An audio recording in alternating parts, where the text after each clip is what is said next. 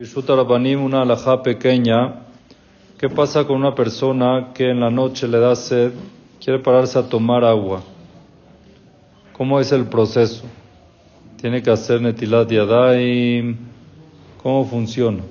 ¿Ok?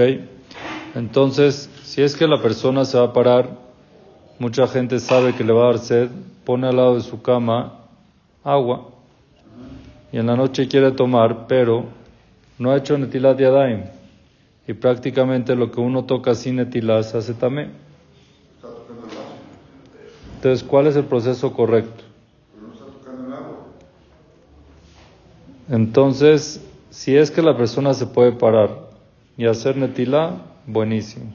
Si no, no pasa nada, tiene una solución. ¿Cuál es? Como dice el señor Moy aquí, número uno, no se está tocando lo que uno va a ingerir.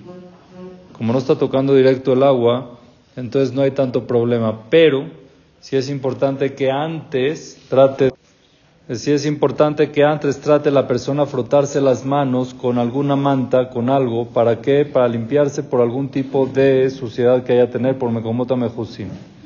Y después que agarre nada más el vaso o la botella y que tome sin tocar el agua. Al igual, una persona puede decir verajá, Ok, también para decir verajá. Dice verajá si es que tiene kipá, sino que se cubra con alguna manta. Dice verajá, toma y dice nefashot sin problema. Igual la persona que quiere ir al baño, ok, en la mañana, en la medianoche, perdón.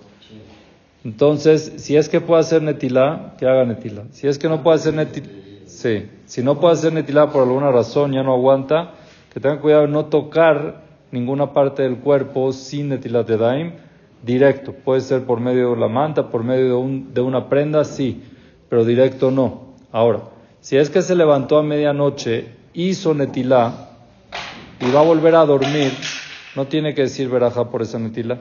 Puede hacer netilá sin decir verajá, hace sus necesidades, toma agua, lo que quiera, se vuelve a dormir. Cuando se levanta después de que amanezca, vuelve a hacer netilá. Sí, así, netilá vuelve a hacer Netilat de Adaim y dice la verajá Netilat de Adaim cuando amanece. Si es que se paró después de que amaneció, se hizo Netilat de Adaim, dice verajá, y si se vuelve a dormir no pasa nada. Cuando se levanta, vuelve a hacer Netilat sin verajá.